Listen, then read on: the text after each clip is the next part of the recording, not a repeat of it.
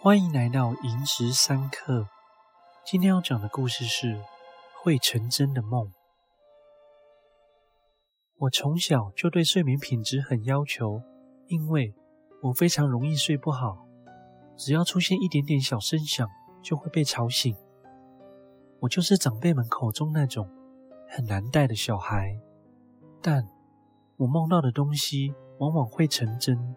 比如我八岁的时候，曾经梦到我死去的外婆在桥边等着我舅公，没多久，我舅公就突然心肌梗塞过世了。再比如，我国中时梦到坐我隔壁的同学左脚打着石膏来上课，隔日老师就说那位同学早上上学途中遇到车祸，现在人在医院。而过了一个礼拜之后，他真的打石膏来上课。我也不知道这是什么样的能力。有时总会做类似的预知梦，但这样确实是很困扰我，因为梦到一些不好的事情后，都不知道该说还是不该说。而最近我总能梦到我阿公，虽然他已经去世很多年了，但是我在他过世的这几年间，其实不太梦到他，因为我对他的印象不深。他去世之前，我跟他也没什么长期相处的经验，直到那年。我妈妈因为工作忙碌，所以清明节只回阿嬷家上个香，没有如往年那样准备三牲跟五大包的纸钱烧给她。我当晚就做梦了，我梦到我阿公穿着他生前常穿的那件乡下大地主的排汗背心，食指夹着雪茄，边抽边朝我走来。他站在我面前的时候，我很惊讶地瞪大眼睛看着他，因为在我的认知里。阿公已经过世了，怎么会出现在我面前呢？我都还没开口叫他，他就先问我：“唐啊，你爸妈最近工作很忙吗？”我想了想，又点点头。当下我是想说话的，但是我发现我讲不出话。他又抽了一口雪茄，皱皱眉，看着灰暗的天空一阵子后，又跟我说：“阿公没有钱了，回去要跟你爸妈说。”记得给阿公转账过来。我歪着头仔细看着瓦工，貌似也不像没有钱的样子，因为他手上还带着二姑姑去年重阳节烧给他的江诗丹顿。但是我也只好点点头，表示知道了，会转告。然后我又看着他叼着雪茄，慢慢的往来时的方向走去，还沿路跟旁人打招呼。等他的背影变成一个小黑点的时候，我被手机铃声吵醒了。拿起电话一看，是我妈打来的。接起电话后，我妈随即要我开门，因为她现在就站在我房间门口。她打了好几通电话叫我开门，我却没开门。以我这么浅眠的人，不应该没被铃声吵醒。我这次睡得很沉。好像要等阿公交代完之后才能醒这样。我打开门让我妈进来，我妈问我：“你怎么睡这么死？我电话打了这么多通，你都没醒。”我愣了一下，突然想起刚做的梦，想了想，便跟我妈说：“妈，我刚刚梦到阿公，他说他没有钱了，要你跟爸转账给他。”我妈听到我这样讲，也顿了一下。看着我说：“阿公还有说什么吗？”我回：“没有，他只说他没钱了。”我妈当天就去金纸店买了欧元、美金、金银元宝，塞满满的五大包，带去阿公的墓前转账给他。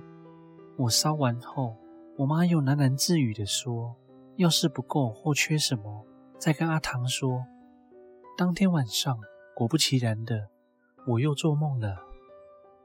我梦见我坐在不知道是谁家的客厅中，而我大堂哥坐在铺着地毯的地上，和几个我不认识的人玩桌游。我从落地窗向外望，看见阿公站在好几桌的酒席中间，跟宾客们喝酒。虽然不知道他为什么办桌宴客，但在梦中的当下，我是觉得没什么不对，仿佛一切都很自然。直到我阿公嘴上叼着雪茄。突然出现在客厅里面跟我说：“唐啊，你该回去了，不要在阿公这边待太久。回去后跟你爸妈还有阿嬷讲，说阿聪和阿公在这里过得很好，很自在。没事就打打牌，跟朋友吃吃饭，聊聊天，请他们放心。你回家以后，去阿公以前住的房间，爬进床底下找一个木头盒子。那个盒子是阿公要给你以后结婚当嫁妆的。盒子里的东西，除了你爸妈以外，谁都不要说，尤其是你姑姑他们，知道吗？说完，他推了我一下，使我差点跌倒。我醒来的时候，发现我睡在床沿，几乎快要掉下去的状态。醒来时，大约是晚上八点多。我下楼想煮碗泡面垫垫肚子时，看到我妈穿着拖鞋，头发也没整理，急急忙忙地走向我，并说：“堂啊，我跟爸爸要去一趟你大伯家，你大堂哥出事了。”我听到大堂哥出事的时候，脑袋有那么几秒是空白的。因为我刚刚在梦里就看到他坐在客厅地上玩桌游，阿公跟我讲的那段话，我当时还觉得奇怪，为什么大堂哥会在那边？而现在知道了，大堂哥走了。听我妈说，大堂哥是晚上骑车去上班时被车子撞到的，撞他的人是附近货柜厂的连接车司机，因为天色实在太暗，完全没看到我堂哥的情况下。就把他给碾过去了，他的上半身一片模糊。我跟我妈说我做了那个梦，及阿公要我交代给他们的话，但我没说的是那床底下的盒子。然后之后我也就忘了这件事。某日，我跟着爸妈回阿嬷家，阿嬷提到要把房子重新装潢，我才想到我还没去找阿公当初在梦里说的那个盒子。趁着他们还在讨论的时候，我跑到阿公的房间，按照他讲的地方去找那个盒子。但我朝床底下看，也没看到任何像是盒子的东西，这使我有些泄气，心想可能就是我乱做梦吧。然后，在我放弃找寻之时，双手撑着地板要把身体往回推的时候，我摸到了一个坚硬且粗糙的东西。